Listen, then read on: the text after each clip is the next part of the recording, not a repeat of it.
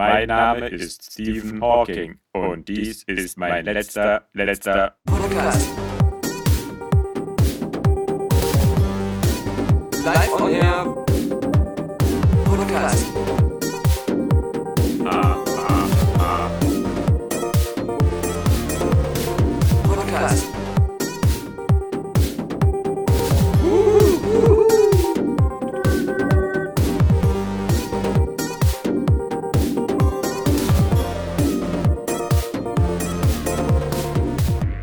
Was für eine ereignisreiche Woche in äh, der Podcast, aber auch in der Physikwelt. Unser Stammansager, unser Podcast-Ansager Stephen Hawking ist tatsächlich vollkommen unerwartet inzwischen, muss man sagen. äh, er hat sich dem Tod nicht mit großen Schritten genähert. Nee, seit, seit, seit 50 Jahren unerwartet. Überraschenderweise äh, verstorben und ähm, deswegen gleichzeitig aber auch der Beweis, dass es Zeitreisen gibt, weil er uns vorher das Intro für die heutige Folge eingesprochen hat, im Wissen, dass er sterben wird, damit wir nochmal was Exklusives von ihm haben. Ja. So kennen wir den alten Steven. Er war ein guter Freund. Also nicht, nicht zu verwechseln mit Steven Gattian. Und auch nicht zu verwechseln, auch nicht zu verwechseln mit mir.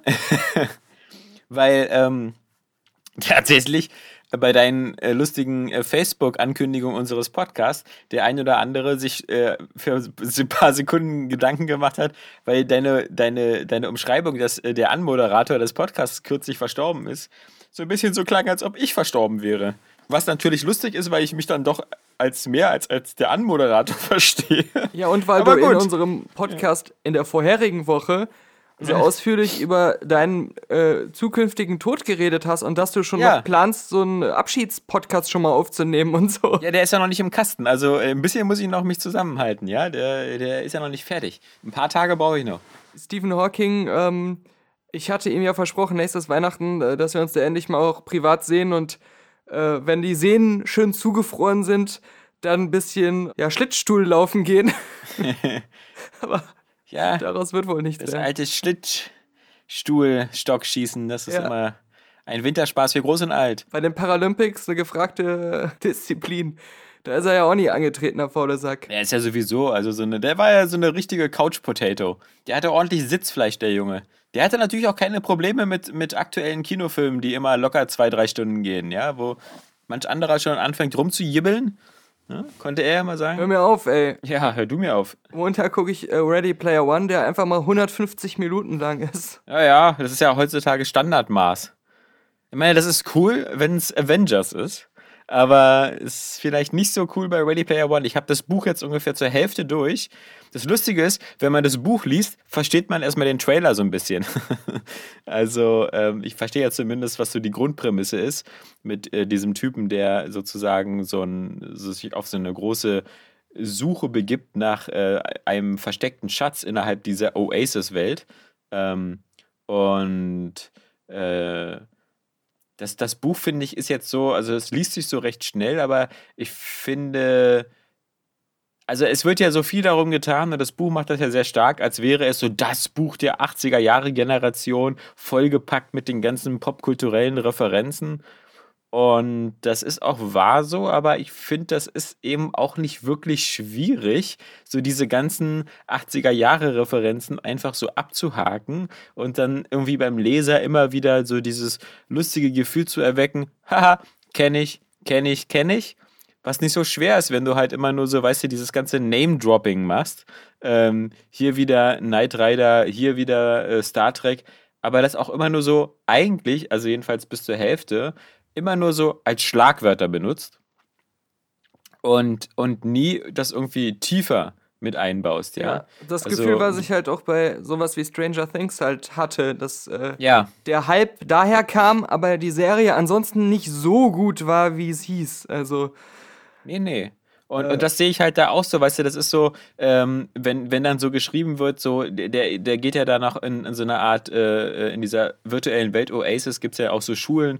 Und wenn, wenn die vor der Schule sich treffen, dann äh, kommen die halt mit, äh, manche Schüler mit TIE Fightern und manche mit äh, den Jägern aus äh, Battlestar Galactica und sowas. Und das wird nur ganz kurz so gesagt, da wird nur kurz gesagt, so kommen mit TIE Fightern oder halt mit Vipern aus, aus Battlestar.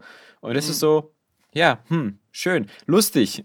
Das ist so, ja, das ist so, ähnlich sah der, sah der Parkplatz auch aus bei Space Quest 6, ja. Also da waren dann auch aus verschiedenen Science-Fiction-Filmen die, die, die, die Shuttles und sowas. Und und die Tatsache, dass der Typ, der diese Oasis erschaffen hat, halt so ein 80er-Jahre-Nerd war und der dann so einen Kanon hat aus Filmen, die man gesehen haben muss. Und, und wenn dann, weißt du, dann ist eine so eine, so eine Szene natürlich wieder so, dass, dass, dass es diesen Almanach gibt, wo halt diese ganze 80er-Jahre-Liebe von dem Schöpfer dieser Welt äh, drin verfasst ist. Und da steht dann zum Beispiel was über die ganzen wahren Trilogien äh, Star Wars und, und Indiana Jones und dann wird über den Haupthelden geschrieben, so, er hätte sich auch gewünscht, dass nach der letzte Kreuzzug keine weiteren Indiana Jones Filme mehr gekommen wären und so.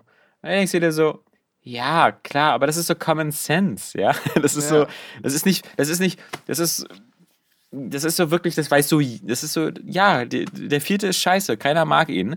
Ähm, das ist aber noch nicht so, so weißt du, das ist nicht so Nerdwissen. Ja, so, Ja, das ist, ein- das ist ein- genau, aber das ist vielleicht dann genau das, warum das bei einer breiten Masse von Leuten ankommt, die glauben, sie sind Ja, Nerds, aber genau. eigentlich keine sind. Genau, ja. Und das Und- haben wir wieder, so wie oft, diese, weißt du, so diesen James Bond Fanservice oder so. Ja, genau, genau. Aber ich habe ja mir auch schon ein paar Reviews, weil das, äh, der Film lief ja jetzt schon mal ähm, als super Vorpremiere auf dem South by Southwest Filmfestival unter anderem. Was für eine nette Anspielung auf den Alfred Hitchcock-Film, ne? Ja, aber das, ich meine, das ist jetzt nichts Neues. Das Festival gibt es seit 100.000 Jahren. Ich hab's noch nie von gehört. Ich wollte nur, ich wollte nur auch gleich, genauso wie in dem äh, Buch Ready Player One, nur wieder so eine Anspielung machen, damit jeder weiß, ähm, worauf sich das bezieht. Äh, Da gab es unter anderem auch von ähm, Angry Joe schon ein Review-Video, weil der das da Ja. gesehen hat. Was ich gehört habe von, von Angry Joe und auch von anderen, die schon was dazu hatten, ist, dass ähm, der Film überraschend gut sein soll, dass die Handlung anders sein sollte im, als im Buch, aber besser.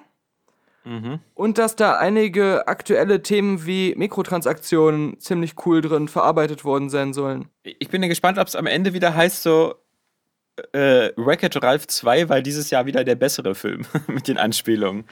Ja, weil der ja wieder auch so genau in diese Kerbe schlägt mit Internet und, und Spielen und Online-Anbindungen und sonst was.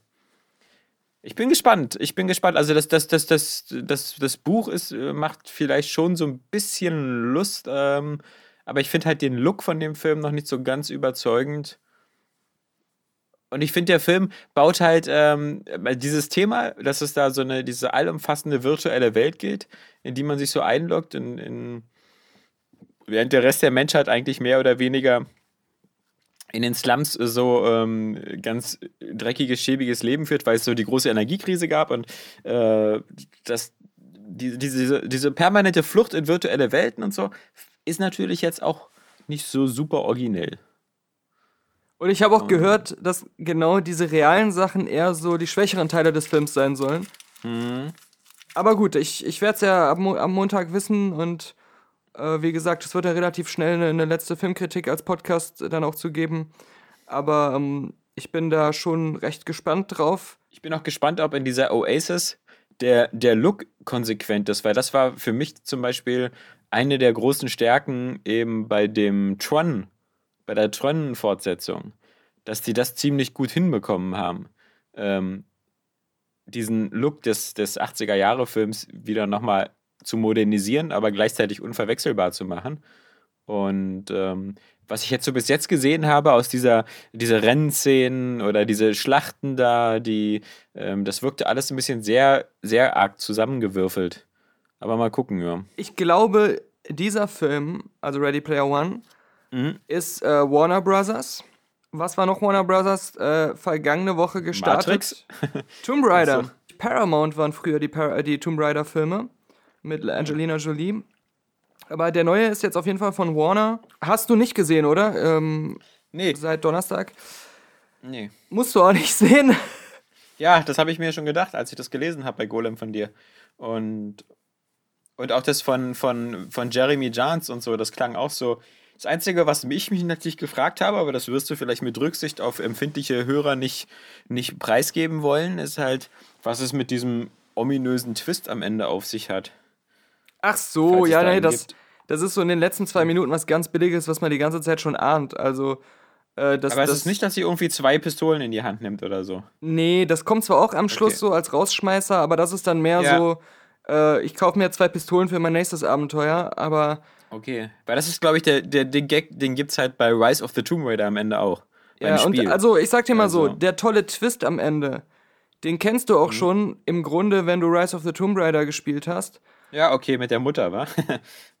Ja, so in etwa. Also es ist jetzt da im Film zumindest nicht ihre Mutter, aber ähm, Okay. auf ja. jeden Fall ist der Film, bindet schon vorher sehr stark diese Storyline ein. Also nicht sehr stark, aber dass sie präsent ist, wenn man drauf achtet, dass es da diese ähm, Firma gibt und dann ist die ganze Zeit von dieser äh, Trinity-Vereinigung die Rede und das ist dann, läuft alles wieder darauf hinaus, dass das, dass da wieder, genau wie bei Kong Skull Island, genau wie bei Assassin's Creed, genau wie bei, was weiß ich, wieder so irgendwie so eine große ähm, Verschwörungstheorien hinter den Kulissen, äh, wie bei John Wick, ja.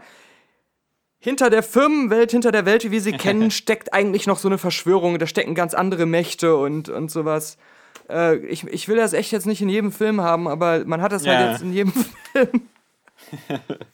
und, aber das scheint ja im Spiel auch schon gewesen zu sein, in dem. Das wollte ich gerade sagen. Also, das ist ja ähm, alles, was ich so gesehen habe an Bildmaterial und Story-Schnipseln, hat mich jetzt wirklich sehr an, an äh, so Best of Rise of the Tomb Raider und das erste Ja, Tomb Raider es ist, es erinnert. ist eine Mischung quasi so. Ja. Ähm, aber auch mit eigenen Elementen. Äh, das äh, äh, hat schon viele Sachen auch verändert und, und anders erzählt als die beiden Spiele.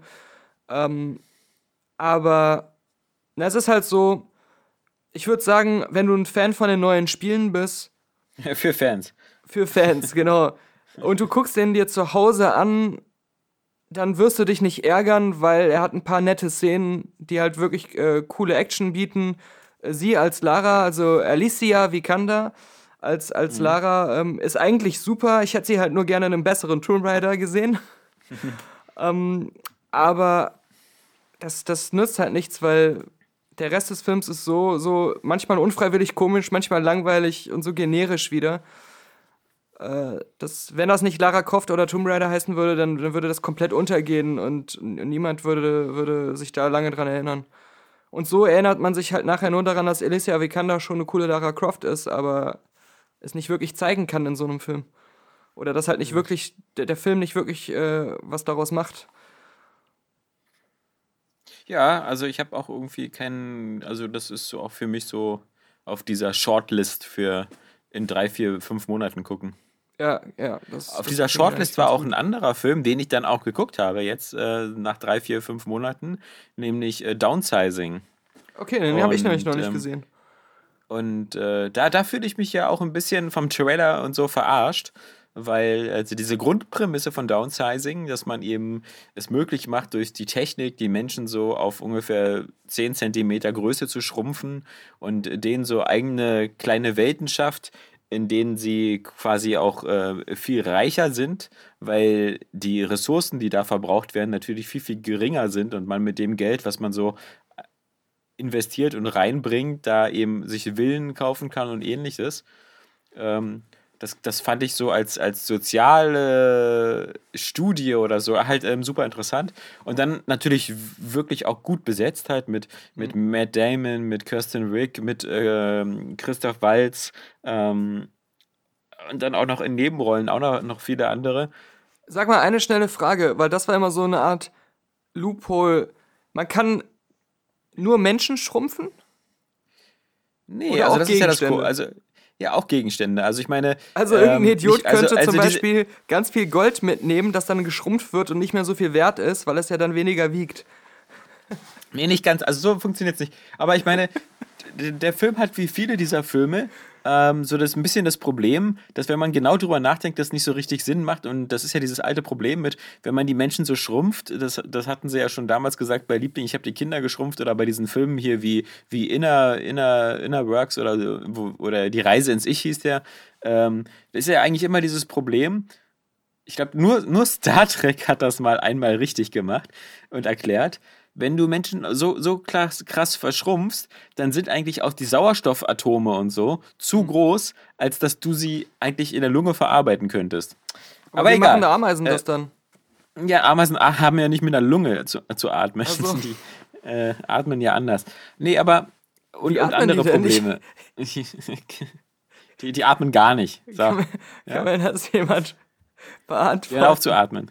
Keine Ahnung, jedenfalls. Aber vielleicht, vielleicht betraf das dann auch so diese extreme Schrumpfung. Mhm. Aber in, in der Welt ist es halt eher so, dass, also du große Sachen und so, die werden nicht verkleinert, sondern angeblich werden in dieser kleinen Welt dann auch diese kleinen Sachen gebaut aus Materialien. Und ähm, der, der Christoph Walz, der da so, ein, so einen ukrainischen Schmuggler quasi spielt, so ein Lebemann, der lebt zum Beispiel davon, dass er in der großen, also dass er von der großen Welt zum Beispiel eine Flasche Scotch oder so importiert äh, und dann in der kleinen Welt natürlich daraus irgendwie 6000 Flaschen abfüllen kann und die dann wieder verkauft. Also Aber was heißt importiert? Also irgendjemand in der großen Welt stellt ihm die Ja. so hin, dass er sie zapfen Ja. kann, oder? ja, ja. Das kann doch jeder einfach so, machen. Ja, ja. Da Das sind so ein bisschen die Probleme. Die haben auch zum Beispiel, dann ist ja noch Udo Kier, ja, den man ja auch nicht so oft sieht. die Udo Kier. ich ist, liebe Udo Kier. ja, aber man sieht ihn nicht so oft in solchen Produktionen. Ähm, der, der ist dann so eine Art äh, Kapitän, der so ein Dampfschiff hat, was natürlich aussieht wie ein Spielzeugschiff und erzählt dann wieder so, wo er überall schon wieder, dass er da in welchen Seen er rumgefahren ist und dann, dann fragt Matt Damon natürlich auch gleich so unglaubwürdig, ja, wie, soll denn das gehen? Das ist ja nur so groß wie so ein Flaschenbootschiff oder so. Naja, dann so mit FedEx. Der lässt sich dann, also die, die kleinen Menschen können ja so normal reisen mit Flugzeugen. Da gibt es ja dann so eine extra Mini-Container für die kleinen Menschen. Und das Schiff lässt er sich nachschicken und, und dann ist natürlich so, ja, weißt du, ja klar, aber natürlich müsste ja jeder kleine Sturm, jeder kleine Wellengang für diese Schiffe ja quasi schon das Ende bedeuten.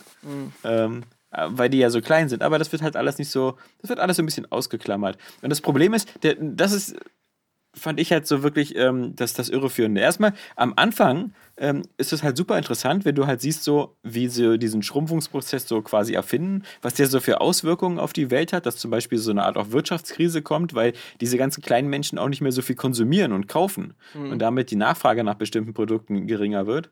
Dass also da auch wirklich so Probleme auf dem Ja, Arbeitsmarkt außerdem gibt. Ist noch eine cool. Sache, mal kurz. Ja. Ähm, wie die bezahlen, ja? Ja. Haben die dann ihre komplett eigene Wirtschaft in der kleinen Welt, unabhängig von der großen Welt? Ich glaube schon, ja. ja. Weil anders, es muss ja so sein, weil, ja, es muss ja so sein. Du könntest Also ja sonst ja in der so, kleinen Welt aus sehr wenig Gold sehr viele kleine Goldbarren machen. Die können ja dann Ja. aber nicht genauso gehandelt werden wie große Goldbarren äh, von der verhältnismäßig gleichen Größe. Also das muss ja irgendwie, ähm, weil das Wobei, ja wobei natürlich, wobei Du natürlich. kannst ja nicht mehr von den gleichen Referenzgewichten äh, und Referenzgrößen dann ausgehen, um den Wert ja, zu bestimmen. Genau. Wobei das natürlich eigentlich das ist, was Christoph Waltz in dem Film macht, aber ähm, wie Aber gesagt, damit äh, zeigt uns der Film dann ein Problem auf, was wir von vornherein uns denken, wenn wir von diesem Konzept hören. Ja, wie gesagt, ich, ich, ich, das ist eines der großen Probleme dieses Films. So, so ein Thema eigentlich. Und vor allem, es wäre nicht so schlimm, wenn der Film von Anfang an so, so etablieren würde: hey, ich bin hier so der, der, der, der lustige Comedy-Film. Wir, wir machen so eine Reise in die Däumling-Welt und alles ist lustig. Und am Ende werden wir von Ameisen angegriffen oder sowas, ja. Wenn der Film das so ein bisschen so als Abenteuerfilm oder so locker machen würde. Das, diese ganze, wie, wie er da geschrumpft wird und welche ganzen Schritte sie machen, dass sie da erst die alle Haare abschneiden, alle Füllungen aus den Zähnen rausmachen, weil sowas nicht mitschrumpfen kann und so weiter und so fort. Das wird da bestimmt zehn Minuten akribisch alles vorbereitet und gezeigt, wo du denkst so, boah, der Film versucht jetzt aber hier wirklich das Ganze wissenschaftlich ähm, ja, mit, mit Hintergrund, mit Tiefe auch irgendwie diesen ganzen Prozess zu machen. Ja, der hat sich ja was Äh. gedacht. Und dann bist du in dieser kleinen Welt und, und lernst sie so kennen und hast so diese typischen paar Gags so, wenn, wenn da zum Beispiel so eine, eine große Rose gehandelt wird, ja. Ähm, als, als, als so Schmuck oder wenn du halt so in den Wohnungen und so, die halt völlig normal aussehen, äh, dann mal wieder manchmal so eine, so eine Gegenstände aus der großen Welt dann so zweckentfremdet siehst, wenn aus so einer Schreibtischlampe plötzlich so eine Art riesen Stehlampe gemacht wird oder so. Ist ganz nett, aber eher selten. So, und das Problem ist aber, dann ist ungefähr eine Dreiviertelstunde rum und dann kippt der Film völlig und wird nur noch Sozialdrama. Ja, sowas habe ich er leider erwartet. Und dann sollst du Weil, diese sozialkritischen Gedanken Ja. und sowas verstehen und, und akzeptieren, obwohl der Film vorher komplett banal und bescheuert war. ja. Und dieses ganze Szenario eigentlich total, ähm, ja, äh, wie gesagt, äh, mehr so danach schreit, da was Spaßiges draus zu machen. Ja, genau, oder was abenteuerliches ist, aber nein, dann lernt er dann so eine Vietnamesin kennen, die so eine Art Dissidentin ist, die, die in Vietnam zur Strafe verkleinert worden ist ähm, und, und die so mit so einem kaputten Bein da rumhampelt und die immer putzen muss und in den Slums außerhalb dieser kleinen Welt lebt, ähm, in so, in so Mini-Slums und dann und da geht das mindestens anderthalb Stunden darum, was die für ein hartes Leben hat. Dann hilft er ihr, dann lernt er wieder das Leben so von unten kennen. Am Ende stellen sie dann irgendwie fest, dass es dann auch noch Umweltprobleme gibt. Und dann ist die Frage, wer, wer, wer rettet sich und wer nicht und so. Aber das ist dann wirklich anderthalb Stunden nur, wie krass die da in den Slums leben, dass da Leute verhungern und sterben und, und ähnliches. Und, und das aber trotzdem sich zwischen dieser harten Vietnamesin, die zu ihm auch immer super streng ist, ja, ähm, aber so eine Liebe entsteht und, und du denkst dir so, what the fuck, ey, das habe ich jetzt aber gar nicht gebucht, dieses Ticket, ja. Ähm, äh, also der, der Film wirkt auch so, als, als, als, als hätte da jemand irgendwie, wollte da nochmal irgendwann äh, etwas, etwas über die Welt sagen und dachte sich so, oh, da, da hört mir jetzt aber keiner zu. Aber ich habe hier diese coole Idee mit diesem, mit diesem Schrumpfen und vielleicht hören dann die Leute zu. Aber das ist ein bisschen Betrug. Ich habe nichts Ähm. gegen Betrug, aber es muss halt äh, gut sein. Ja, also äh, ich finde, wenn man, wenn man sich äh, die, die, hier die anderen Werke von Alexander Payne anguckt, Ich die ja auch liebe Alexander sehr Payne. sind. Genauso fast Ja, so sehr wie äh, Udo Kier, wobei ich Udo Kier schon sehr viel lieber mag. Aber ich mag beide. Also, Ja, aber ich meine eben so, wenn man sich so seine Filmografie anguckt, genau Sideways und The Descendants habe ich ja auch gesehen und den fand ich halt auch so ein, so ein bisschen halt eben, muss man halt Zeit für haben und sich darauf einlassen. Ja. Aber zumindest bei The Descendants liest man einmal die Rückseite der DVD und weiß so, ah, okay, äh, hier so Vater ähm, äh, muss damit klarkommen, dass Frau tot ist und, und Leben sortieren. Da weiß ich schon, für was für eine Achterbahnfahrt ich äh, dann quasi mein Ticket gelöst habe, dass das eher so ein Sonntagnachmittagsfilm ist, am besten mit einem Glas Wein, damit es nicht zu depressiv wird. Aber wenn ich halt so eine Trailer wie für Downsizing sehe und dann denke ich mir so, hey cool, das ist so ein bisschen so Sci-Fi-mäßig und, und, so, und dann aber voll verarscht werde und plötzlich dann wieder in so, in, in so einer in so einer Depri-Ecke hocke, dann ähm, aber, Nein, aber dann, also Ja. muss ich wieder auf unseren letzten, letzten Podcast verweisen, als Stephen Hawking noch gelebt hat. Das nicht zu verraten, das ist ja nicht Aufgabe des Trailers und, und der Film, der darf das ja auch ruhig machen. Ich denke aber, dann hättest du vielleicht lieber vorher eine Filmkritik lesen sollen, der dir den Film schon mal ein bisschen einordnet und der diese, dir diese Informationen gibt. ja, ja, das Ähm, stimmt. aber äh, also vom Film oder also ich würde da jetzt nicht den Trailer oder dem Film den Vorwurf machen, dass er dich getäuscht hat. Du hast dich nicht genug informiert. vorher. Ja, ich würde, ich würde dem Trailer jetzt auch nicht den Vorwurf machen. Ähm, ich würde aber, aber dem Film den Vorwurf machen, sich nicht ähm, einer klaren Linie oder eines, eines Konzeptes äh, zu widmen, sondern so versuchen, so zwei Themen zusammenzubringen, was, was nicht ganz so funktioniert. Ähm, das ist, äh, glaube ich, schon ein Vorwurf, den sich auch äh, der, der, der Filmemacher gefallen lassen muss. Dass er eine Idee auch das hatte, die aber Tempo gescheitert des- ist, würde ich dann, Ja. so würde ich Ja. dann sagen. Also die oder die nicht Ja, weil auch das hat. Tempo halt so völlig, also das, der, der Film hat so, so sehr offensichtlich zwei verschiedene äh, Tempoarten, ja. Die, die erste Hälfte sehr, sehr flott und peppig und die zweite Hälfte sehr träge. Ähm, und auch vom Setting her ganz anders. Also, hm. Aber ich glaube, der, der ist äh, allgemein auch jetzt nicht gerade sehr gut angekommen. Und wer weiß, ähm, ob das von vornherein immer schon so die, die Story quasi so war oder ob da irgendwie noch so sehr viel rumgeschrieben worden ist oder geändert worden ist. Also es wirkt nicht sehr, sehr stringent oder homogen. Es wirkt alles so ein bisschen, als hätte man zwei Filmideen zusammengeklatscht, aber halt eher mit unbefriedigendem Ergebnis.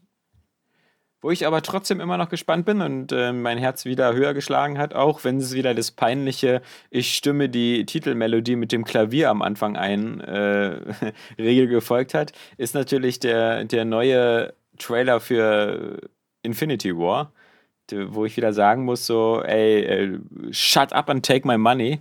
Ähm, aber das ich meine, ist deine Art von Film, da weißt du, was du bekommst. da weiß ich, was ich bekomme und ähm, es sieht einfach geil aus und sie haben einfach diesen großen, großen, großen Vorteil im Gegensatz zu DC, dass all diese Figuren, die man da sieht, wirklich schon viel Zeit und viele Filme teilweise hatten, sich zu etablieren und dass dieses Konzept des riesigen Klassentreffens und des riesigen Kampfes natürlich umso geiler ist, weil all die Figuren, die du da siehst, sind dir schon ans Herz gewachsen.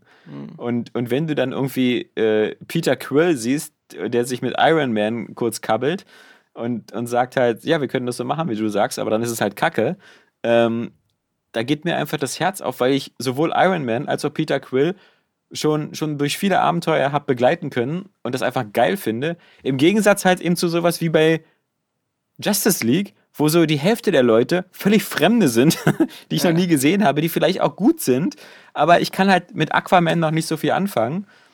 Und, und dieses, diesen wirklich All-Star-Charakter, den jetzt ähm, Infinity War hat, der ist wirklich schwer einzuholen. Und ich fand den Trailer wirklich sehr vielversprechend, sehr cool.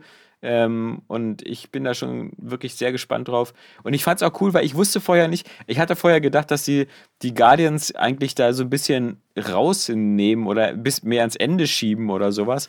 Aber dass sie eigentlich, so wie es aussieht, wirklich von Anfang an mit fester Bestandteil sind.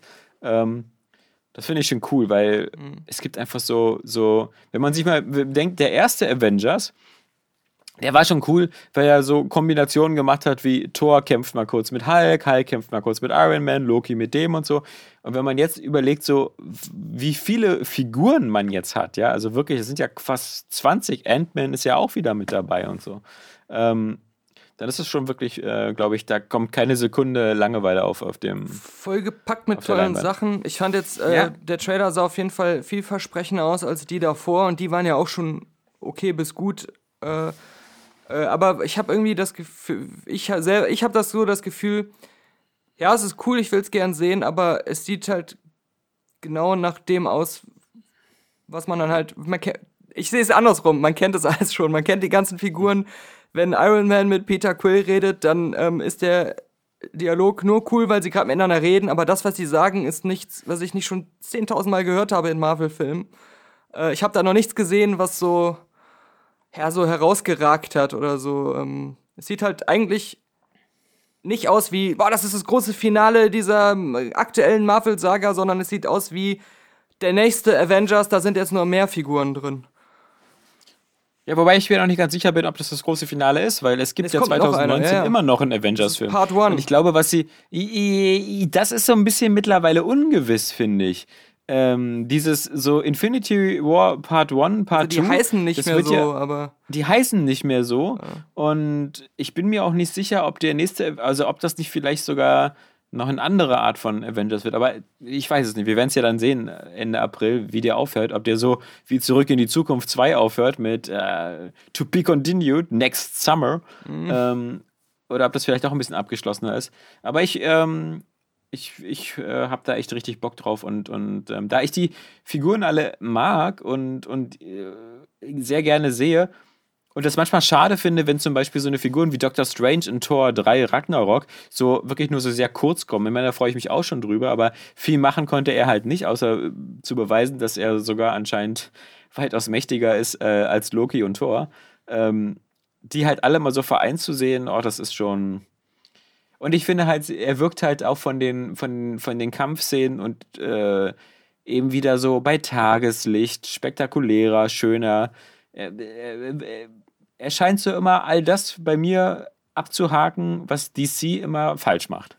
Ja, aber ich, deswegen wollte ich auch gerade sagen, dass die DC-Filme nicht gut sind. Das hat echt am wenigsten damit zu tun, dass man die Figuren nicht kennt oder sonst was, sondern einfach, dass keine guten Filme sind. Also zumindest jetzt der Justice League besonders oder Suicide Ja. Squad auch vorher. Ähm, und das, das hat halt einfach tausend Gründe, aber ähm, es hätte geil werden können, es hätte ein besserer Film sein müssen, auch ohne das ganze World- und Character-Building vorher zu betreiben. Ähm, das ist echt Ja, so das das kriegen die Lego-Filme auch ganz gut hin. Es gibt ja Lego Justice League und sowas. Ja, die, ja. sind, die sind lustiger und sympathischer als der, der ganze Real-Life-Scheiß, den, den da. Ähm. Hm. Aber ich meine, natürlich ist es auch äh, klar, äh, es ist aber eben was anderes, wenn man sagt so, hey, Superman und Batman, klar, die Figuren kennt man jetzt seit 60 Jahren. Ja, das, das Ähm, stimmt schon, aber das ist eigentlich nicht. Es ist was anderes, als wenn ich sagen Problem kann, so, müssen. ja, ich habe in den letzten zehn Jahren jetzt schon ungefähr 20 Marvel-Filme gesehen und, und habe hab eine andere Art von Vertrautheit mit diesen Figuren. Ja, ich meine, Ja, also, Iron Man 1 ja. ist auch schon über zehn Jahre her. Also Ja. man, man ist da schon, schon wirklich äh, eine Weile mit denen unterwegs. Ja, aber ich glaube, die Filme waren halt auch nie scheiße. Nö. Und wenn Marvel Genau. das genauso alles gemacht hätte, aber die Hälfte der DC. Filme wäre richtig kacke gewesen, dann, Ach so, so meinst du. Ja. ja, dann, dann wäre es scheißegal, dass du die Vorgeschichte von Ant-Man, die Vorgeschichte von Thor und wem alles kennen würdest. Weil ähm, dann hättest du trotzdem keinen Bezug zu denen gehabt. Und dann wäre Ja, wenn die, aber genau, wenn die, genau, wenn die Kacke gewesen wären, hätte ich ja auch keine äh, sozusagen Verbindung zu denen gehabt. Aber äh, zum Beispiel Guardians of the Galaxy 1 und 2 waren halt eben nicht Kacke, sondern haben einen sofort irgendwie so zwei, drei Figuren ans Herz wachsen lassen. Mhm. Weil sie cool waren.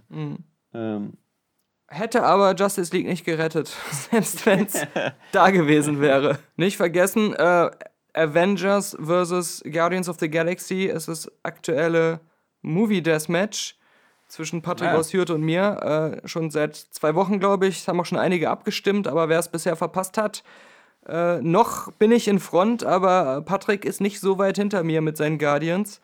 Äh, ich habe ja für Avengers argumentiert als besseren Marvel-Film und er hat als für Guardians of the Galaxy 1 äh, gekämpft. der Arme. Ist natürlich Avengers, also ist ja klar. Ja, das, äh, die Stimme werde ich zwar aus Fairness nicht zählen, aber die ähm, Debatte war schon recht hitzig und äh, sehr verbissen geführt. Ähm, deswegen, das äh, wollte ich noch mal in Erinnerung rufen. Ich meine, ich meine, Guardians of the Galaxy, der erste war halt auch wieder, hatte natürlich den großen Vorteil, wieder so eine Origin-Geschichte zu erzählen. Ich muss jetzt aufpassen, weil sonst wirft Patrick mir nachher wieder vor, wenn ich jetzt anfange, für Avengers zu argumentieren, dass ich hier Zeit nutze, um äh, mir zusätzliche Redezeit vor, den, Ja. vor den Votern zu erschleichen. Ich darf mich dazu eigentlich jetzt nicht mehr äußern. Ja. Nee, dann, dann äußere dich nicht. Ich wollte mich auch äußern. Ja. Aber alles gut. Ich wollte mich noch zu Stephen Hawking äußern. Ja. Und zwar äh, äh, ist es ja im Unklaren, wie er gestorben ist. Ja. Also ich nicht an seiner A ALS oder so. Also er war ja, wie alt war er? 74, 75? Mhm. Das ist eigentlich ein Alter, in dem man nicht stirbt. Wenn man Ja. schon so lange überlebt hat mit so einer Krankheit. Es ist, ist aber auch kein Alter, wo man noch lebt, wenn man so eine Krankheit hat. Ich vermute, er wurde ermordet von einer Gruppierung, gegen die er zu Lebzeiten viel recherchiert hat und auch oft Stimmung gemacht hat unter uns Menschen. Und zwar glaube ich, er wurde ermordet von einem schwarzen Loch, meiner größten Angst. Ich möchte auch noch mal an die Geschichte erinnern. Stephen Hawking hat ja mal eine Geburtstagsfeier veranstaltet und dann ist keiner gekommen. Und dann hat er hinterher behauptet, das wäre nur ein Experiment gewesen. Er hätte eine Einladung in die Zukunft geschickt an Zeitreisende und wenn es wirklich schon Zeitreisen geben würde, dann sollten die dieser Einladung folgen und zu seiner Party kommen. Und dann ist halt natürlich keiner gekommen, weil scheinbar Zeitreisen doch nicht möglich ist. Und äh, ich vermute dahinter nur einen Trick, um zu verschleiern, dass einfach keiner zu seinem Geburtstag gekommen ist. Dabei hatte er sich extra die Zähne schön geschliffen. Aber ja gut, farewell, farewell.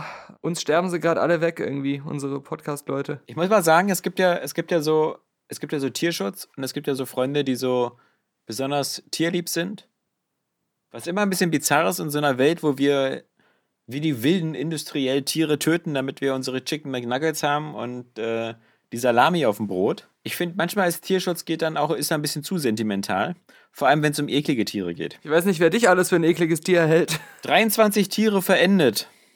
Mann aus Jena hielt 48 Würgeschlangen als Haustiere.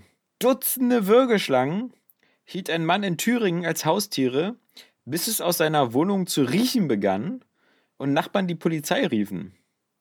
Die Beamten machten einen grausigen Fund.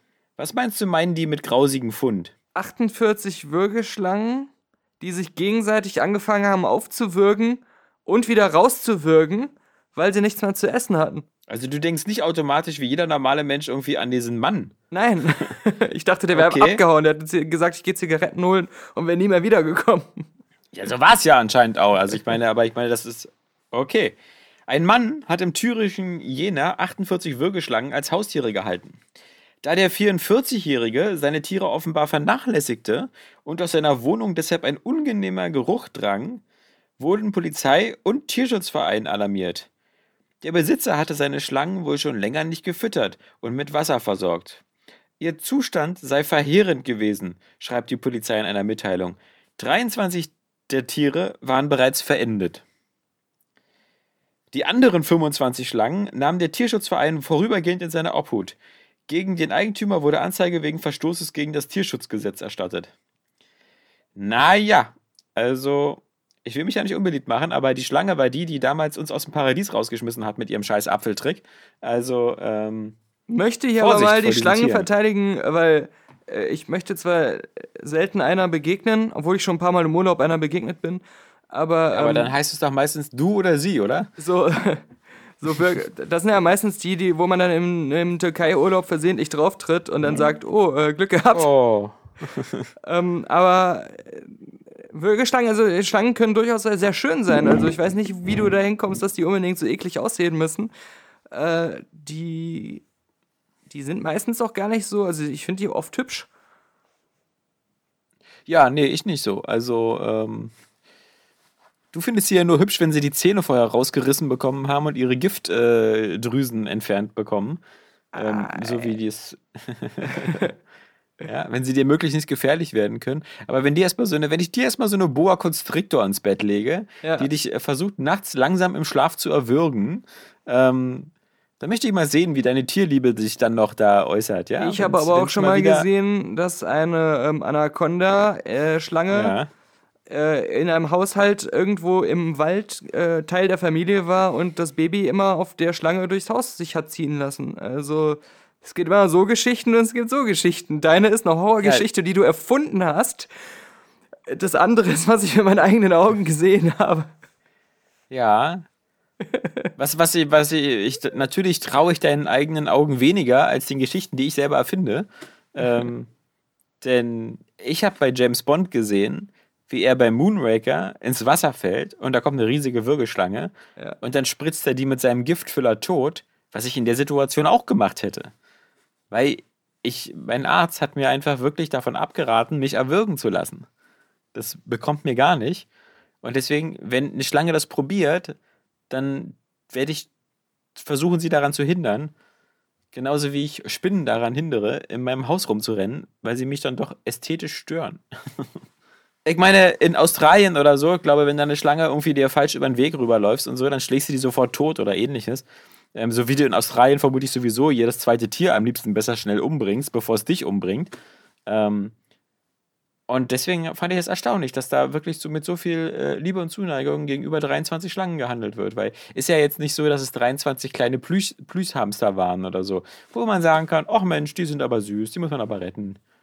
Aber ähm, in, in Australien, deswegen funktioniert das ja scheinbar einigermaßen, ähm, die meisten, es ist ja, das ist ja gar nicht so. Also die meisten, Schlangenhalter kaufen sich meistens gerne Lebendfutter. Ja. Damit die auch mal ein bisschen was Lebendiges. Das ist dann wieder normal, ja. So kleine arme äh, weiße Mäuse zu züchten, die von Schlangen gefressen werden, ja. Also da bin ich ja eher im Team Maus.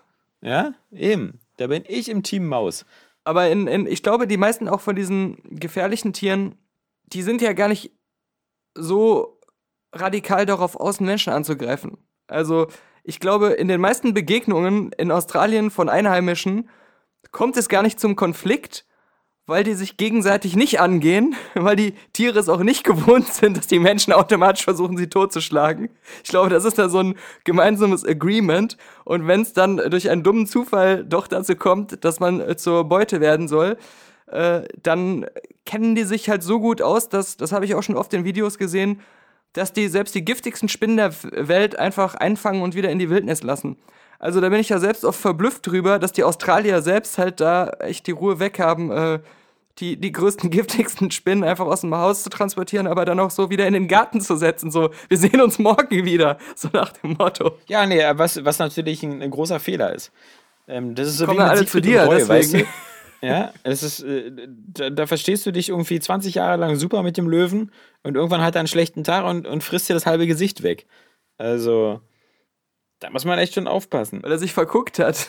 Na, ich finde halt, äh, äh, die, die andere Sache ist, ähm, dass, dass solche Tiere einfach nicht in unsere Klimazone und in unsere Häuser gehören. Ähm, das ist ja auch keine artgerechte Haltung. Deswegen, das finde ich ja sogar noch das Schlimmere an der Sache, ähm, wie absurd das ist, dieses, ich will unbedingt sowas besitzen und bei mir zu Hause haben. Ja, stell dir mal vor, ich meine, du wohnst in so einem, in so einem Mehrfamilienhaus oder in so, einem- in, so, einem- in so einem großen Ding und dann zieht so der Nachbar ein und sagt so, äh, ich habe übrigens 23 Würgeschlangen. Würdest du dann sagen, irgendwie, äh, das ist ein Grund, die Miete zu mindern oder auf gute Nachbarschaft anstoßen? Ja, dann sagt er, ähm, die machen keinen Lärm, die kacken nicht überall hin. Die können wahrscheinlich gar nicht kacken, oder? Ich hab, ich hab, haben die ein Loch hinten? Du glaubst ja auch, dass Ameisen eine Lunge zum Atmen haben. Stimmt. Also, kacken nicht, atmen nicht, machen keinen Lärm, äh, töten sogar Ungeziefer, falls es mal Ratten irgendwo gibt. Und äh, das Einzige, Was was, hast, du im- eigentlich, was hast du denn gegen Ratten? Warum sind Ratten plötzlich Ungeziefer? Da bin ich ja wieder im Team Ratte. Nein, Ja. Moment, weil die, weil die deine Wände kaputt kratzen und fressen. Also äh, Ach hab so. du mal erstmal eine Rattenplage im Haus, dann. Aber ähm, Ich finde ich find ja selektive Tierliebe immer ganz schön bigott. Das, übrigens- das, das Einzige, was im Haus verboten ist, äh, sind Hunde und Katzen. Deswegen ist da, glaube ich, äh, alles, alles easy für den Stangenhalter. Das sind übrigens 20 Tiere, die die meisten Menschen töten. Nummer 1 wird dich schockieren. ja. Äh, Auf Platz 20. Auf Platz 20. Der Hai. Hund? Okay. Ja. Viel, viel schlechter als sein Ruf. Gerade mal, man schätzt, irgendwie 10 Menschen im Jahr sterben durch Haiangriffe. Ja, vor allem, Ja. das ist ja auch so ein Tier, wo Leute oft gezielt zu dem hintauchen. In, In seinen Mund Auf reinschwimmen. eine Art und Weise, wie, wo Menschen so am schlechtesten für geschaffen sind unter Wasser. Nur um einen, mal einen weißen Hai zu streicheln. Ähm, Ja. dann glaube ich, sagt er sich auch irgendwann mal so, äh, ich habe mich verguckt.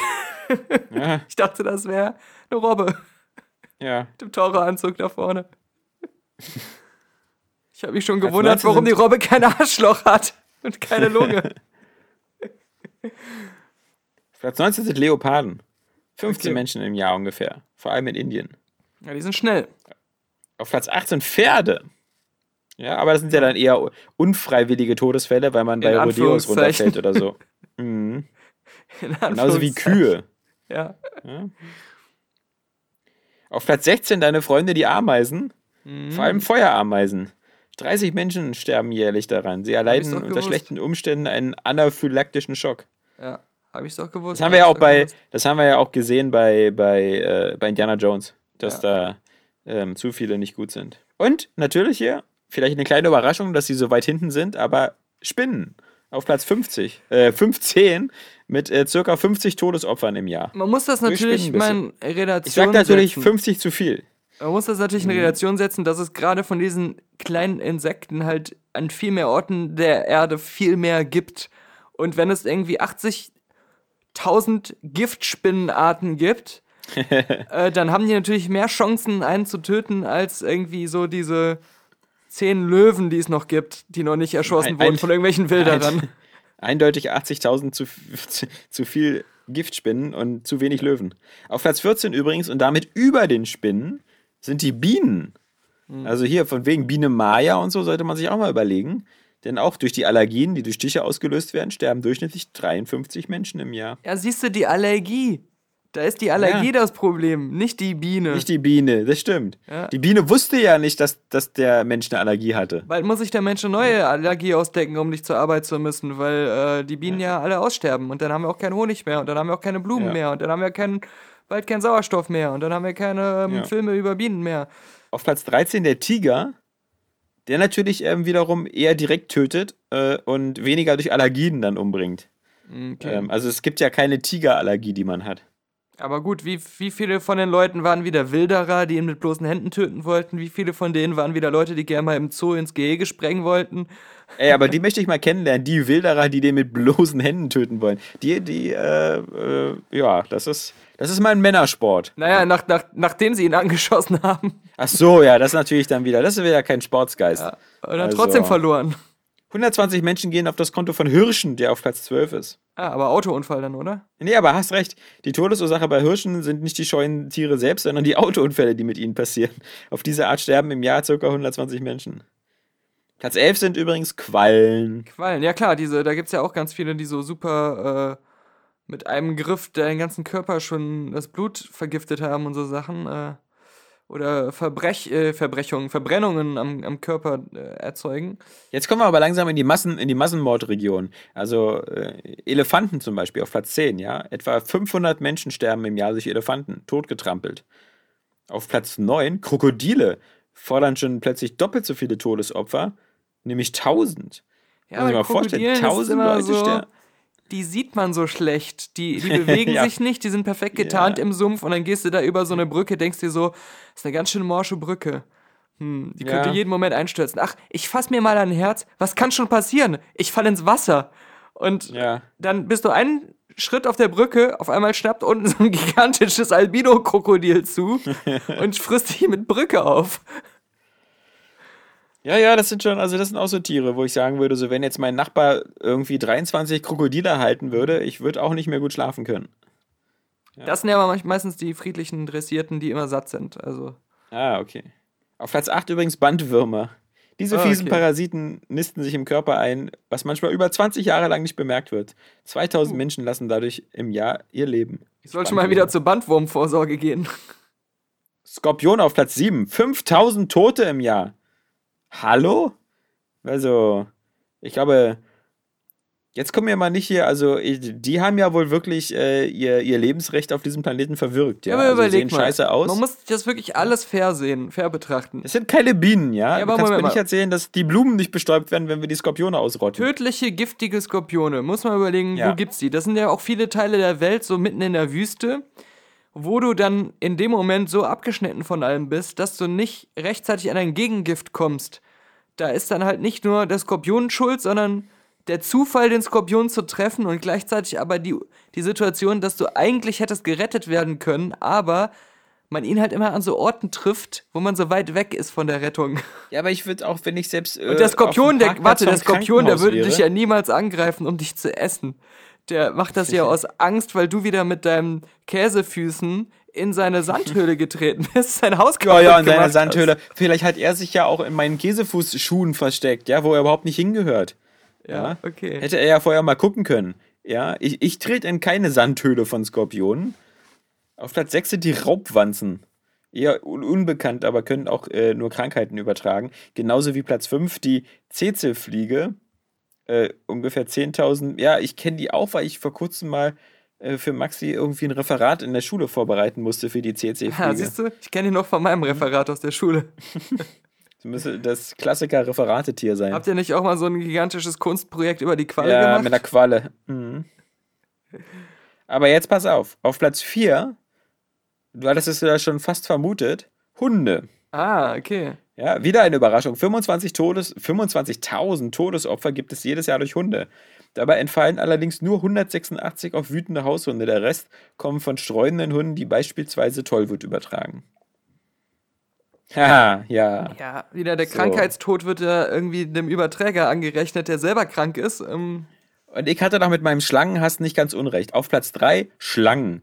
Die Zahlen bei Schlangen sind uneindeutig. Sie schwanken zwischen 50 und 100.000 Opfern, die durch giftige Bisse sterben. Ja, 100.000. aber nur durch giftige Opfer, ja. Bisse und nicht durch Würgen? Ja, naja. Da ist ja der Würgeschlangentyp von eben, ist ja ganz gut raus dann. Deswegen hat der sich ja bestimmt Würgeschlangen geholt, weil er Angst hatte da irgendwie. Vielleicht war das auch so ein missglückter, wie wir auch vor ein oder zwei Wochen hatten, Masturbations statt Tüte über den Kopf, holt er sich Ja. den Kick, indem er sich von seinen ganzen Schlangen einwürgen lässt, Schlangen würgen lässt, ja. um seine Schlange würgen zu können. Ja, jedenfalls, also damit sind sie eben, also das da quasi schon eigentlich ist, ist meine Theorie bestätigt worden, schon bei den Tieren auf Platz 1. weil die anderen sind natürlich ein Witz. Auf Platz 2 dieser Liste hier sind dann Mücken. Ja, also natürlich äh, 725.000 Todesopfer, 600.000 davon Malaria, die durch die Mücke. Ja, weißt ja, du, dafür kann die Mücke ja nichts. Ja. Die, die, die, die kriegt es ja gar nicht mit, dass sie Malaria hat, die Mücke. Das stört sie ja nicht. Und auf Platz 1 dieser Liste äh, wieder der Mensch. Ich wollte gerade sagen, da muss ja dann auch sowas zu zählen wie, hat den anderen mit HIV angesteckt oder so. Wenn man das jetzt genau so äh, macht, wie das bei den Tieren abgerechnet wurde, äh, kommt da ja doch einiges zusammen. Ne? Auch was nicht vorsätzlich ist. Aber die Population der Menschen ist natürlich auch äh, uneingeschränkt an der Spitze, sowieso was die Mehrzahl angeht. Wenn man von irgendwelchen Bakterien oder so absieht.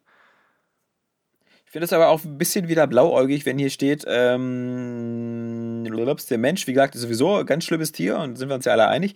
Aber während äh, Tiere nur aus Versehen töten oder um zu überleben, ist der Mensch der Einzige, der seinesgleichen mit Absicht tötet. Und das, glaube ich, ist auch nicht so der Fall.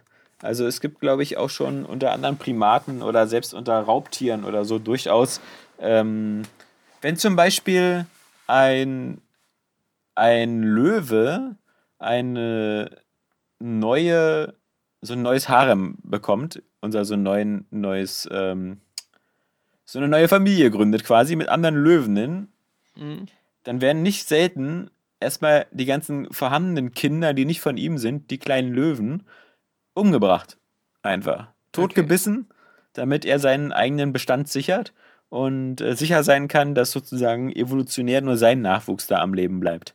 Ah. Und ähm, das äh, finde ich ist dann auch nicht so, dass der Löwe das zum Überleben braucht oder so. Das ist dann schon ähm, recht, recht egoistisch. Warum bist du Und- heute auf so einem Anti-Tiere-Trip? Was ist passiert? Nein, ich bin nur, ich bin auf einem, auf einem, wie gesagt, äh, Vorsicht. Nicht alles, nur weil das äh, bei König der Löwen von Disney alles so lustig und schön aussieht. Da draußen die Tierwelt ist äh, härter, als man manchmal glaubt. Man sollte das nicht überidealisieren. Waren wir uns So, nicht einig, dass Nemo schwarze Löcher unser Feind sind? Dass wir jetzt auch in diesem Podcast das Gerücht streuen wollten, Stephen Hawking wurde ja von einem schwarzen Loch umgebracht, um wieder den Fokus mehr auf den echten Feind zu legen, damit die Menschheit sich verbündet und wie, wie bei Watchmen ein Bündnis bildet, statt sich gegenseitig zu töten, endlich mal was gegen die schwarzen Löcher zu tun. Also der Einzige, der erfolgreich gegen schwarze Löcher arbeitet, ist mein Zahnarzt. Das ist ein Trick. Und- das müsste man halt noch ein bisschen größer aufziehen. Ach ja, das ist, das ist die Lösung. Das muss ich direkt an die Autoren von Rick and Morty schicken. Ich habe mir was anderes gekauft, äh, was gerade im Sale war, was ich gar nicht mehr wusste, dass sie es nochmal neu aufgelegt hatten, und zwar Disneyland Adventure. Das ist irgendwie, das, das, hat, das musste ich mir einfach besorgen. Ja, na genau, das war mal ein Kinect-Spiel und das ist irgendwann, das ist aber völlig untergegangen, als die Xbox One X eingeführt worden ist im letzten Herbst, ist das nochmal neu aufgelegt worden, so mit 4K-Support und mit Joypad-Support vor allem, damit du nicht mehr das alberne Kinect brauchst. Und ist da also so sehr dezent dann noch so ein bisschen aufgehübscht worden. Oh, und ich, ich finde das ja, ich finde das ja total klasse, weil das ja wirklich so, so ein komplettes äh, äh, Main Street Disneyland ist ähm, zum Durchlaufen mit den gesamten Musikstücken und auch teilweise so äh, von der, von der Fläche her eben recht dem Original entsprechend. Also natürlich nur so der, der Haupt-Disneyland-Teil, nicht die ganzen Außengebiete mit Studios und, und Epcot und sowas, sondern nur der Hauptpark. Und in den Attraktionen sind es halt immer so Minispiele, aber das ist ähm, so da durchlaufen und Fotos machen mit den Figuren, das erfreut mein kindliches Herz. Und da ich ja frühestens wieder nächstes Jahr dazu komme, ins äh, Disneyland Paris zu fahren, ähm, habe ich schon aus Kuriositätengründen dazu geschlagen, als es unter 20 Ich möchte das Euro nochmal war. zusammenfassen. In deiner Freizeit Ja, gehst du an deiner Xbox durch Ja. einen virtuellen Freizeitpark und machst Ja. da Fotos. ja. Und, und sammle Autogramme von den Disney-Figuren. Ja, ja. Ah, Bin schon durchaus.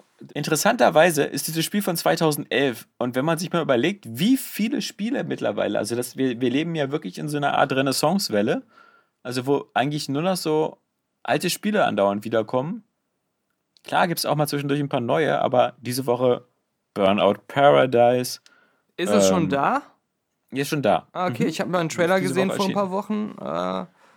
Es sah jetzt nicht so viel besser aus als früher, äh, ein bisschen Nee, gepolished, aber ähm, Ja. hatte jetzt, also ist natürlich damals geil gewesen, aber hatte mich, mich jetzt nicht genug gereizt, Was du zum Beispiel auch nicht vielleicht ganz so mitbekommst, aber Nintendo ist ja da auch völlig on track mit der Recyclingwelle, ja. Also fast jedes Spiel, was auf der Wii U erschienen ist, erscheint jetzt auch für die Switch zum fairen 1 zu 1 Neupreis.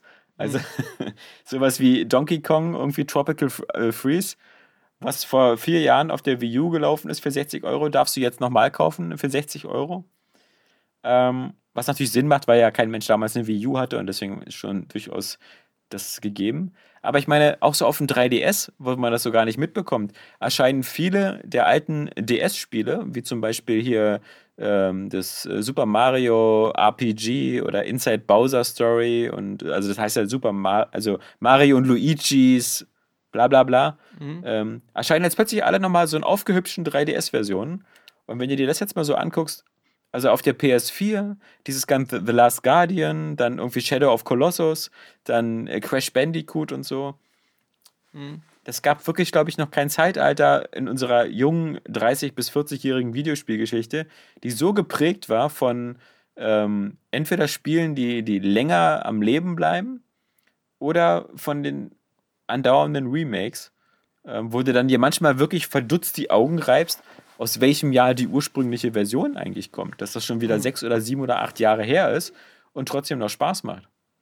Ja, aber auch im Vergleich zu vielen Sachen, die heute neu sind und nicht so viel Spaß machen. Ja, Und das ist ja, Ja. der Grund auch, warum das dann so stark die Lücken schließen muss, äh, dass es die neuen Releases dann nicht äh, nur wenige interessant genug sind eigentlich. Äh, und gleichzeitig die auch nicht mehr wissen, wie man diese Spiele von früher nochmal genauso macht. Also, Ist aber lustig, wenn man sich zum Beispiel das vergleicht mit so der 16-Bit-Zeit, ähm, wo, es äh, so gut wie gar keine Remakes von NES-Titeln oder von 8-Bit-Titeln gab. Und ähm, die PlayStation 1 und PlayStation 2-Zeit eigentlich auch so. Ähm, nur so, also man merkt, glaube ich, dass der technische Fortschritt da auch so ein bisschen vielleicht so, naja, ein bisschen ins Stocken gerät, weil ähm, als, als dann der Sprung von der PlayStation 1 auf die PlayStation 2 kam oder von der Xbox, von der originalen Xbox auf die Xbox 360, da wurde halt so recht atemlos einfach gesagt, so, wir machen immer einen neuen Teil von den Spielen, weißt du? So, dass Ja, genau, wir, wir genau. müssen die ganze Technik ausprobieren. Äh, wir, wir, wir müssen hier zeigen, äh, wie viel geiler das jetzt aussieht. Mhm. Und, und jetzt scheint das irgendwie so ein bisschen so ins, ins Hintertreffen zu kommen und, und jetzt beruht man sich auch darauf, und das finde ich auch manchmal gar nicht schlecht, so ein bisschen so auf Produktpflege und ältere Spiele vielleicht nochmal neuen Generationen oder neuen Spielern so ein bisschen aufgehübscht wieder zur Verfügung zu stellen, um festzustellen, das ist ja so ein bisschen auch Kuration, ja, die so eine alten Schätze vielleicht auch mal langfristiger am Leben zu halten. Das finde ich ja Ja. nicht unbedingt verkehrt. ich nenne das Minimum Effort Money Making. Ja, aber ist es Minimum Effort Money Making irgendwie so der Pate auf Blu-ray zu pressen? Klar, aber trotzdem ja legitim. Ja, na, ich meine, es ist ja, hat ja auch Vorteile, aber wir müssen da jetzt nicht Begriffe für erfinden, die das in eine gönnerische Richtung rücken. Wenn man sagen würde, kuratierender Charakter und Produktpflege, dann müsste das halt mit noch mehr Aufwand und, und viel ähm, vollständiger ablaufen alles. Äh, oder zumindest zum kleinen Update-Preis für die äh, Leute, die das schon gekauft haben. Es ist ja keine Kultur, äh, Kulturinteresse, das dahinter steckt, äh, das so zu machen alles, sondern Ja, aber es gibt, also es gibt wenig Kulturinteresse, auch bei anderen Dingen irgendwas zu machen, sondern die meisten Leute machen das dann doch schon, äh, damit sie abends irgendwie sich die Butterstulle schmieren können. Äh, sprich, Nee, wir, wir äh, sind da aus- gar, gar aus- nicht, wir sind da gar nicht unterschiedlicher Meinung, aber wenn jetzt irgendwie ein iPhone das iPhone SE rausbringt, dann sagst du ja auch nicht, das ist ähm, Kuratieren und ähm, Produktpflege und äh, Also ich, ich kann auch Spiele mögen und so, auch wenn ich weiß, dass die gemacht werden, äh, weil, um damit Geld zu verdienen, genauso wie ich äh, Filme mag, äh, die eigentlich nur gemacht worden sind, um damit Geld zu verdienen. Das ist ja nicht verkehrt. Ich mag sogar manchmal ein Brötchen und esse das mit Freude und Genuss, auch wenn ich weiß, dass der Bäcker das nicht gemacht hat, um damit irgendeine Message rüberzubringen oder um die Welt zu verbessern, sondern nur, weil er halt ganz gerne äh, seinen Broterwerb quasi mit Brötchen macht. aber deswegen benennst du es ja dann auch nicht so, sondern sagst einfach, ich habe mir ein Brötchen gekauft, das der Bäcker gebacken hat, um Geld zu verdienen. Manchmal sage ich aber auch, Mensch, das war aber ein besonders leckeres Brötchen. Ja. Da würdest du gleich wieder sagen, Ein besonders "Na, gutes das Spiel. Aber du sagst nicht, der Bäcker hat seine Brötchen hat besonders gut kuratiert. nee, ist ja egal. Wir sehen ja, wir werden ja sehen, was alles hinläuft und äh, Bei äh, einer anderen Sache, es kommt dieses Jahr kommt doch dieses äh, Rare-Piratenspiel raus, was wir auch spielen wollen. Ja. Dieses Jahr, also in einer Woche, ja. Oder bald, genau. Und ich habe mich, als ich letztens wieder ein Video mir angeguckt habe, gefragt, wie kommt das eigentlich, dass solche Berufe wie Pirat oder Bankräuber oder sowas oft ähm, schon im Kinderzimmer, vom Kinderzimmer an immer so rehabilitiert sind, äh, obwohl die ja eigentlich total schrecklich sind. Äh, aber trotzdem so als Kind hat man immer so, also habe ich gerne so Pirat gespielt. Und mir war überhaupt nicht bewusst, dass da, äh, dass das Pirat eigentlich, das waren irgendwelche Mörder, ähm, Diebe und ähm, Vergewaltiger so in der Realität. Ähm, aber das, das, dieser, dieser Kontext wird ja komplett gestrichen in dem Moment, wo man so im Kinderspielzeug Piraten hat. Und, und als Kind denkt man an sowas ja gar nicht. Aber gleichzeitig, du würdest ja niemals so sagen, mein Kind spielt heute Dschihadist. Weil da blendest du ja dann nicht diese ganzen Bösen und, und Sachen aus und sagst einfach, das ist doch nur ein lustiger Mann mit einem Turban, der spielt einfach mit einem Turban. Also ich frage mich manchmal, warum bei manchen Sachen das so erfolgreich, äh, ja, so Kinderzimmer und Spiele mäßig rehabilitiert wurde. Also einfach. Du brauchst natürlich, glaube ich, zum einen auch zeitlichen Abstand, der ist immer praktisch. Und da es so Piraten seit irgendwie 400 Jahren nicht mehr so richtig gibt, jedenfalls nicht so die klassischen Haha mit Augenklappe, ähm, ist das immer ganz, ganz nett und wird dann natürlich auch so romantisiert. Und selbst bei den Piraten war das ja damals nicht immer unbedingt alles so äh, blutig, wie man, wie, man so, wie man sich das so vorstellt. Die waren natürlich auch nicht so nett wie bei Flucht der Karibik, dass sie eigentlich immer nur so auf Schatzsuche waren, sondern die waren teilweise einfach so bezahlte Söldner, die dann auch geplündert haben im Auftrag halt mit Kaperbriefen von den Spaniern und auch von den Engländern. Das waren dann eher so wie Söldner. Aber klar, es, es hat immer so diesen Ruf von Abenteuer. Und genauso mit Rittern. Äh, Rittern sind ja, Kinder spielen auch gerne mit Ritterbogen und ähnliches. Was, was ein bisschen zurückgenommen wurde, auch durch den Zweiten Weltkrieg, ist halt so das Spielen mit Soldaten und ähnlichen. Das, ähm, Außer in also Amerika jedenfalls- natürlich, wo das Außer in Amerika natürlich, die genau. größte Popularität im Kinderzimmer wahrscheinlich hat. Mhm. Ja, das Aber vielleicht hat das auch ein bisschen nachgelassen. Also Ja. in, in, in Amerika, also selbst, ich weiß nicht, ob G.I. Joe und so noch so interessant sind oder ob man sich da nicht auch vielleicht lieber wieder so ein bisschen so ins Fantasy-Gebiet Mhm. bewegt. Ähm, aber klar. Ja, und Sea of Thieves ähm, wird ja mal eine ganz spannende Sache. Ähm, weil man dann mal wieder gucken muss, äh, wie, wie. Jetzt, das sind ja diese Spiele, die eigentlich jetzt so sehr modern sind, die eigentlich quasi keine feste Handlung oder ähnliches haben, sondern so auf diese Mehrspieler-Dynamiken Wert legen, so dass du deine eigene Geschichte machst. Mhm. In der Zusammenarbeit mit anderen Spielern und so, was ich immer für eine billige Methode finde. langweilig wird. Naja, vor allem, weil das immer so, wenn du, wenn du halt keine feste Crew oder sonst was hast, dann kann es vielleicht manchmal eher nervig sein. Und weil es natürlich immer so aus, aus ähm, Produktionstechnik ist es natürlich immer leichter zu sagen, hier, ich habe hier eine Kiste Buntstifte, Daniel, nimm die mal und dann setze ich mit Kumpel zusammen und mal was Schönes, weil ich so quasi wieder sehr viel von der kreativen Arbeit auf dich als Spieler abwälze und sage so, hier mach mal irgendwas und ich bin nur, mein einziger sozusagen Beitrag ist, diese Kiste Buntstifte ins Zimmer zu stellen, als wenn ich halt selber sage, hey, pass auf, ich erzähle euch eine spannende Geschichte und hört mir mal zu und sowas, ja, ich denke mir jetzt mal was aus.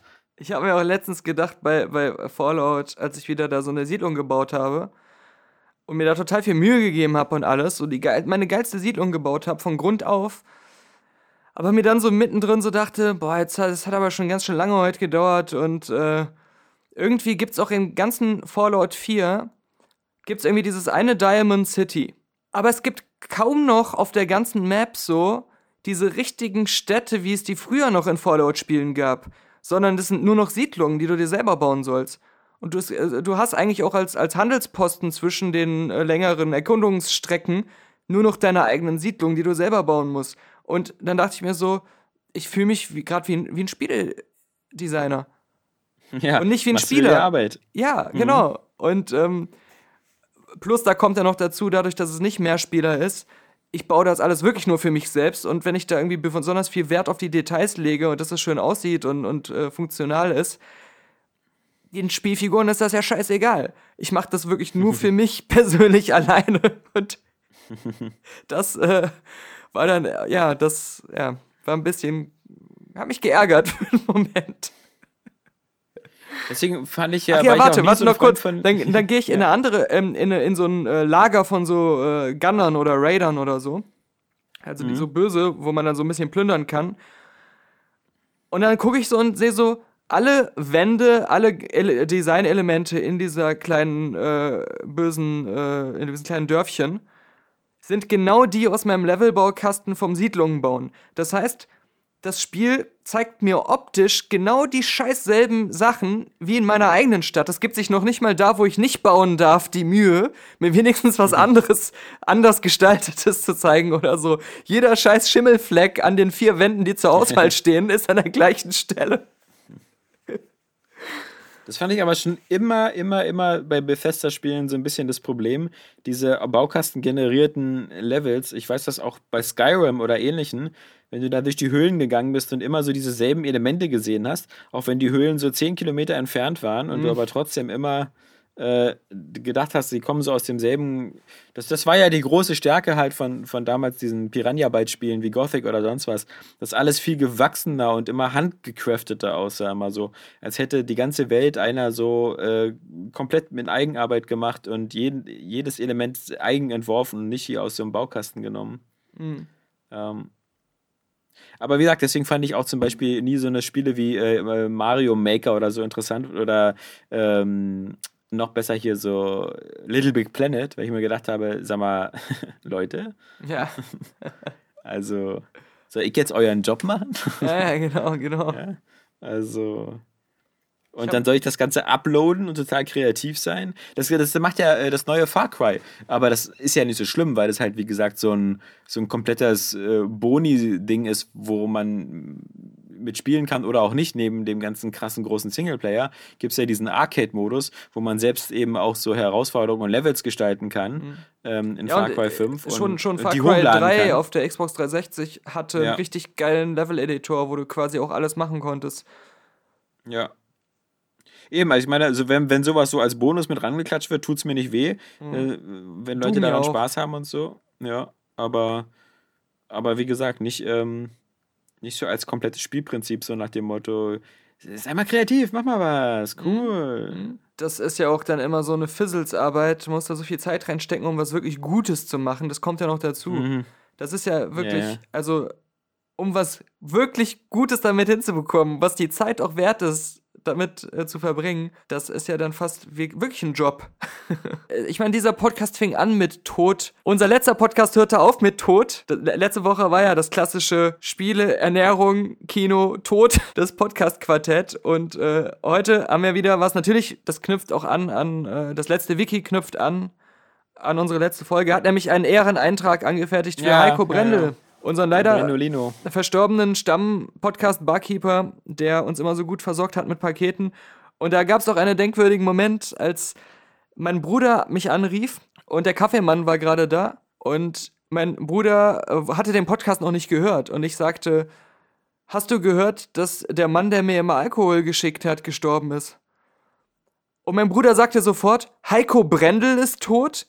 Und der Kaffeemann musste dann so total, total lachen, weil er so meinte, es ist so absurd, dass halt du sagst einfach der Mann, der dir immer Alkohol schickt und dein Bruder weiß sofort den kompletten Namen und wer gemeint ist. Ja, es konnte nur Ja. Heiko Brendel aus dem Podcast sein. Ja, das zeigt manchmal, wie man bei Leuten, die den Podcast immer hören, so ein kleines Cinematic Universe äh, schon erschafft mit einzigartigen Charakteren, die man dann auch sofort zuordnen kann. Und äh, ja, der Eintrag beim letzten Wiki. Heiko Brendel war langjährig ein Mitarbeiter der Tafeln, der extra für das Team des der letzte Podcast abgestellt wurde. Immer wenn am Ende des Patreon-Geldes noch viel Monat übrig war, versorgte Heiko, Daniel Puck und Alexander Vogt mit Alkohol. Ohne diesen, wie bekannt, der Podcast einfach nicht lustig und hörbar wäre. In letzter Zeit hatte Gott auch des Öfteren eine trockene Kehle, weshalb er Heiko zu sich rief. Seitdem verschickt Heiko Care-Pakete mit Gin im Himmel. Carmen Geißen ist, seitdem sie den Vorfall gehört hat, in Schockstarre. Mal wieder. Das berichtet der Closer bestimmt morgen. Und ja, äh, äh, Stephen Hawking vertreibt jetzt äh, im Himmel schwarze Löcher. Schwarze Löcher, ja. ja, wo Heiko äh, Pakete verschickt und Helmut Kohl regiert und Johnny Cash Musik macht. Das wird immer, also das, die Geschichte wird immer länger. Ja, wird- also langsam äh, hat man den Eindruck, dass das äh, gar nicht mehr so eine Sonderfälle sind, sondern dass äh, also, also jetzt das so ein Trend ist mit dem Sterben. ja, richtig, Also, ne? Gestern ja. hat man, war es noch, Gerade so zum Lebensende, ja. Ja. So. das also- war noch so, vor ein paar Tagen noch so ein Trend aus Amerika, von dem man mal gehört hatte. Ja, ja, ne? ja. Und neuerdings, äh, Jetzt plötzlich ist ja so vor der Haustür. ja, da muss man mal vorwarnen. Da Muss man also Und genau. den Folgen, die das auch haben kann. Der Gitarrenspieler gibt mal wieder ein äh, Lebenszeichen von sich in Gitarrenspielerform, die nur ein Gitarrenspieler es kann.